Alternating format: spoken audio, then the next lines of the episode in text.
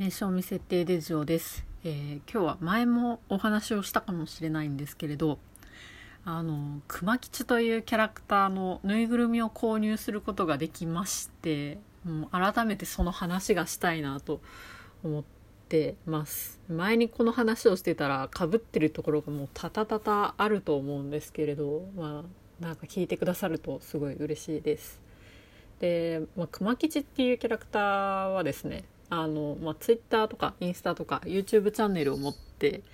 いるキャラクターでしてで、まあ、YouTuber みたいな感じで活動しているキャラクターなんですね。で、まあ、Twitter のフォロワーがだいたい5.2万人とか。で YouTube チャンネルの登録者数は1.5万人いるんですけれどまあなんかその動画で歌ったりとか、まあ、その動画を作ったりしているクマっていうふうにあのプロフィールのところには書いてあるんですけれどまあなんかそんな感じの、えーぬいぐるみのキャラクターなんですね。で見た目が白クマでで、まあ、片手でつかめるサイズのあのぬいぐるみなんですけれど、まあ、結構ハンドメイド感があると。で最大の特徴がですね顔も体も左右非対称なんですね。でまあ、普通のなんかテディベアとかだともうあの真ん中で体の真ん中で線引いたら大体こう左右対称になってたりすると思うんですけれど、まあ、なんかこう結構非対称な感じであのちょっといびつな形をしてるんですね。で、えーその非対称でハンドメイド感ある容姿とその絵も言われぬ可愛さがもう本当に魅力なんですね。で、まあ、正直その熊吉が歌も歌わずに動画もツイッターもしてないキャラクターだったらもうこのぬいぐるみを購入することっていうのはなかったと思うんですね。もうほぼほぼなかったと言い切れるくらいなかったかもしれないんですけれどでもそれくらいこう熊吉のキャラクター性っていうのがすごい重要であのもうビジュアルだけじゃなくてもうその他もろもろ含めたもうキャラクターデザインだなと思ってるんですよ。で見た目だけだと、まあ、ちょっとヤンシュバンクマイエルとかの人形はなんかあそこまでリアルでおがくず入ってたりとかするわけではないんですけれど、まあ、なんかちょっと不気味さが少し漂っている感じのあの風貌なんですね。で、まあ、最初に見た時はなんやこのクマみたいな なんだこれはと思ったんですけれど あのその熊吉が出していた動画をもう見始めてもう1個見ておっとで2個目見ておおっと思って でその3個目くらい見た時にはもうもうその世界観と言葉選びとセンスにもうやられてしまってもうドハマりをしてしまったんですね。で性格はですねあのちょっとこじこじとかに近い感じなんですよ。あの美味しいものとかをお腹いっぱい食べてあったかい布団で寝ようぜみたいな感じの あの緩いけどあのすごいいいこと言ってるスタイルみたいな。なんかなんですかね。もう本当にあの一番近い性格で言うと結構こじこじかなと思うんですけれど。まあなんかその熊吉の動画全部を通してあの感じることがですね、まあ、ストレスになるような要素が一切ないんですよ。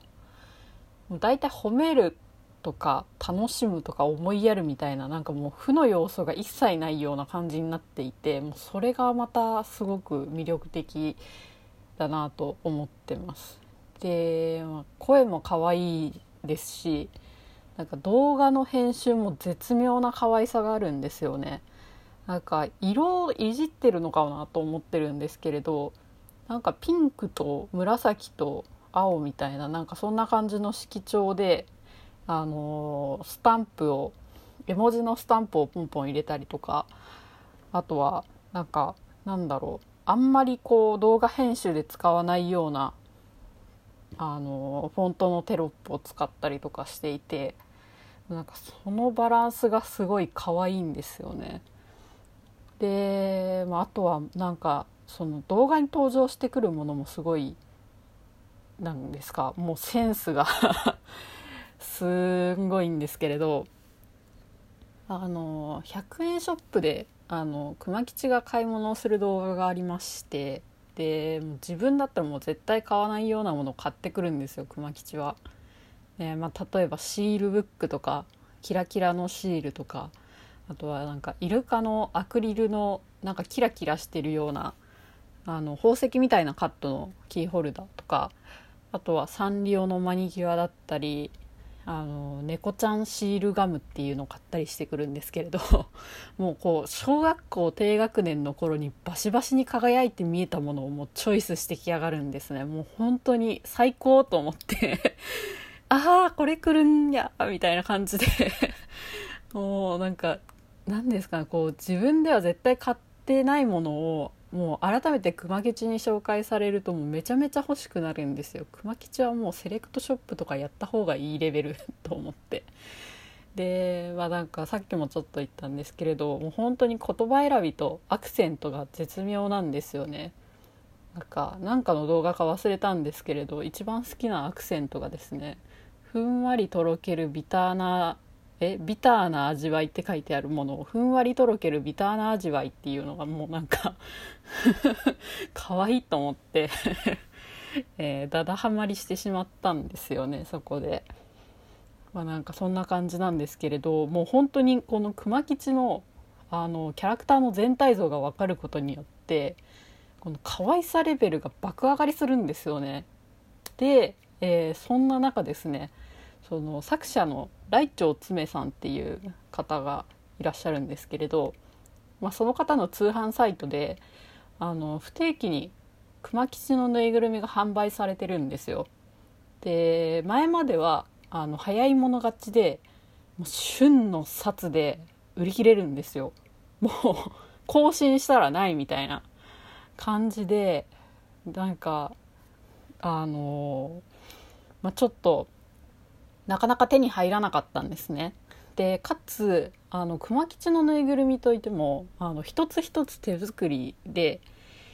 で、まあ、体とかあの顔のバランスも全部違っててで、まあ、腕がムキムキなやつがいたりとか顔がちょっと縦長のやつがいたりとかあとは首の位置がこうん？首？口の位置が違ってたりとか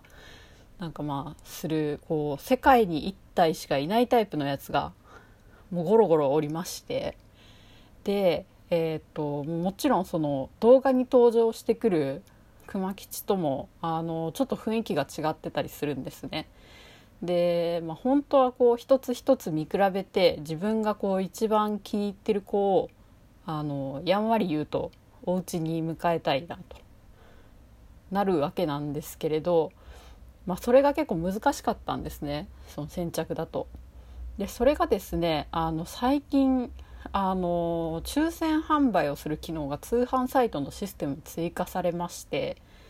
でこれでもうゆっくり考える時間がね与えられるとで4月の末くらいからこう抽選販売が始まって応募してたんですけれどそこでもですねえー、熊吉10体くらいとかに対して応募総数500人とか。もうなかなかの激戦なんですね。で、まあ、かつですねちょっと本当に腹立たしいというかもう本当に悲しいのがですねその後にメルカリで販売されてんですよ。その転売ヤーが。で、正規の価格がですね3800円なんですけれどあのメルカリで検索すると1万円以上の値がつけられていてもう本当になんかこうライチョ先生にはもうこんなにたくさんその熊吉を購入する機会を与えてくださってもう本当に感謝しかないんですけれどしかもすごいいいコンテンツを出してくださるもう最高って思ってるんですけれどもう本当に転売ヤーにはもうふざけんなよとか思いながら もう応募し続けること約1ヶ月やっとやっと当たりまして。でもう私が応募した子はですねあの右腕がすごいムキムキな子でちょっとマッチョな子が欲しかったんですね。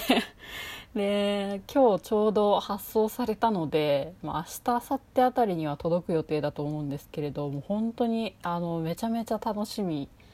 です。でまあですね。なんかこう、まあ、改めてハンドメイドのぬいぐるみにしかもちょっといびつな形をしているぬいぐるみにここまでの付加価値をつけるライチョ先生の